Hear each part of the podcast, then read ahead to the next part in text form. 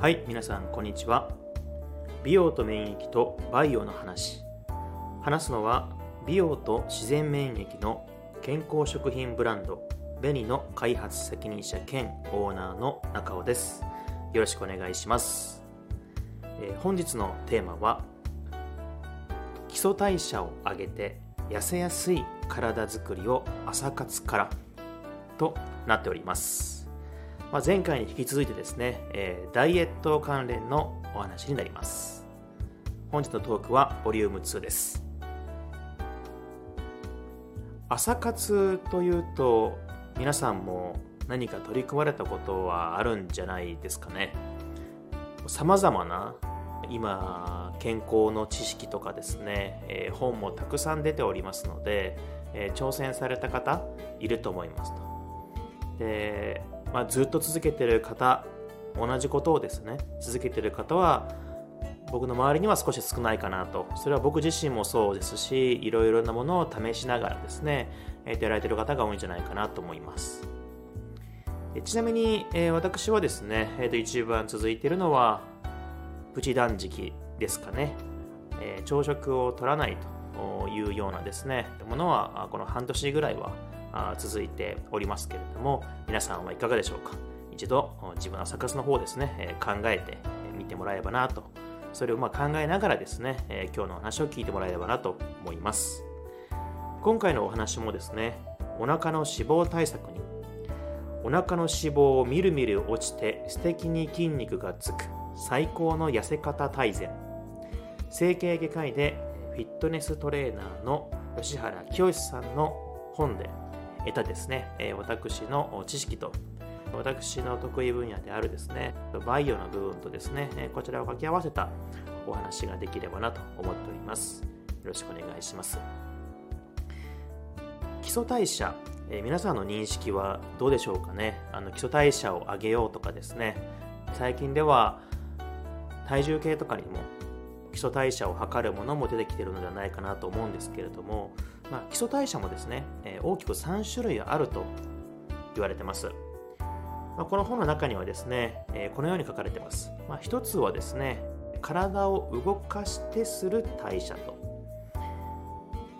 食べた時に発生する代謝と、まあ、よくありますよね。何か小物を食べながら体が熱くなるっていうですね。あれも代謝が行われているということですね。そしてもう一つが内臓を動かすと。まあ、これが俗に言う基礎代謝というふうになっています。でこの基礎代謝がですねこの代謝という行動の中のですね約7割を占めると言われてますので、えー、基礎代謝を上げるということにより注目すればですね、え、効果が一番、え、効率的に高いというふうなことがわかるかなと思います。では、この基礎代謝をですね、どうやって上げていくのかという部分ですね。えー、もちろん運動をしたりとか、ジョギングをすることによって、ジョギングはですね、えー、そういう有酸素運動と言われるものですね。ウォーキングを1時間するとかですね、そういったことをするとですね、えー、そもそも運動の細胞が増えてですね、基礎代謝は上がっていきます。はいでもなかなかこれだとですね、えー、続く方が少ないというのが一般的かなと思います。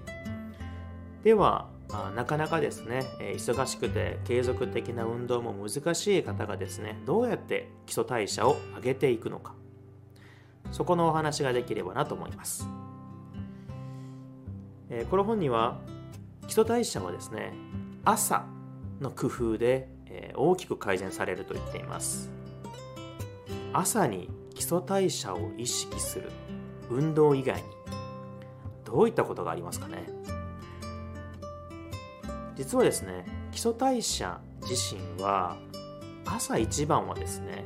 少し動きが悪いみたいなんですね。はい。皆さんも起きてすぐ元気はつらつな方はすごく少ないとは思うんですけれども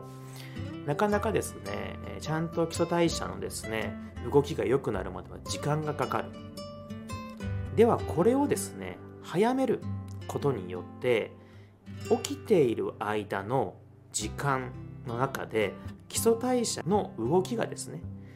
いい時間を増やせば1日トータルの基礎代謝量が増えるというイメージは湧きますかね。はい。ですのでこの本ではですね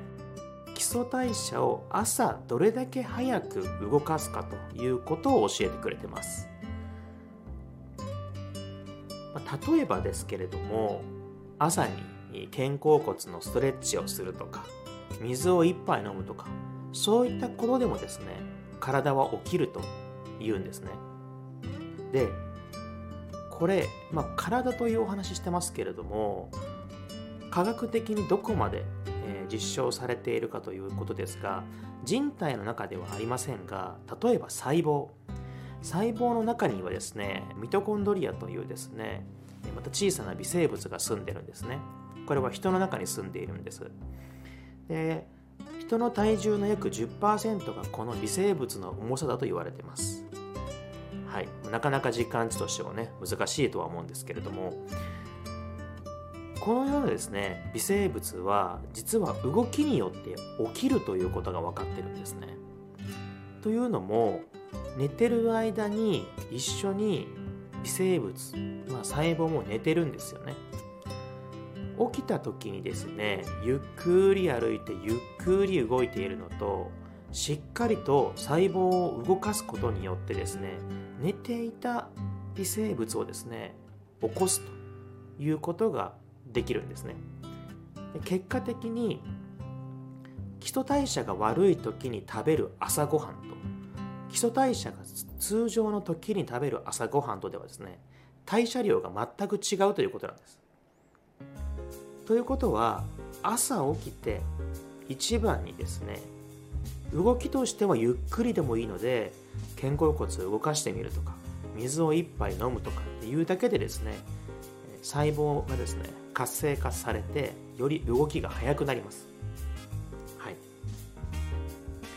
まあ、朝食をですねどうしても食べたいという方も多いと思います。そういった方はですね是非今まで通り食べるのではなく一つ小さな運動を挟むことによって同じものを食べてもですねより代謝量が早まり太りづらくなりますぜひですね工夫してみてください。でここに通じてもう一つ食べ終わった後ですね。食べ終わった後というのは基本的にですね例えば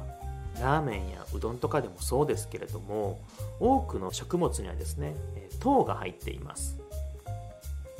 糖を多く食べた後ですねこれはよく食事の後は糖がより多く発生すると言われています。この時に5分でもいい10分でもいいのでご飯食べ終わってからですね、ま、30分ぐらいしてから少し早足で歩くとか歩くことが無理なら、まあ、テレビを見ながらもも上げをするとかですね。たった5分とかを挟んでください。するとこの運動で糖が消費されます。でこの糖をですね消費しないとどうなるか。通常の代謝で消費されなかった糖は脂肪として蓄積されてしまうんですね。ですのでそうなる前に消化してしまえばいいんですよね、まあ、消費と言った方が正しいかもしれません。ということでご飯を食べた後軽く体を動かすことによって体の糖をですね消費すると。これによって太りづらい体づくりが実現します、えー、とまとめます。朝起きてですね、えー、基礎代謝を動かす。軽くストレッチやお水を飲みます。することによって1日トータルの基礎代謝量が上がります。そしてご飯を食べた後に軽く運動することによって余計な糖を残らないようにします。これによってさらに安定した基礎代謝が続くようになります。これによって太りづらい体づくりが実現します。これは小さな朝活のスタートから始めることができますのでぜひですね参考になった方はですね試してみてください今日のお話は以上となります今日のお話もですね、出版をされている本とですね、そこから得た私の知識と、もともと私が持っていた、得意分野であるですね、健康食品ブランドを作った過程で得たですね、多くの知識や経験をもとにお話をしています。まあ、実際のですね、研究成果やエビデンスに基づいてお話をさせてもらってますけれども、まあ、データの捉え方や活用方法は人それぞれです。ご自身の中でですね、参考にしたいところだけを切り取っていただければ幸いでございます。それでは本日も最後まで聴いていただきましてありがとうございました。またお会いしましょう。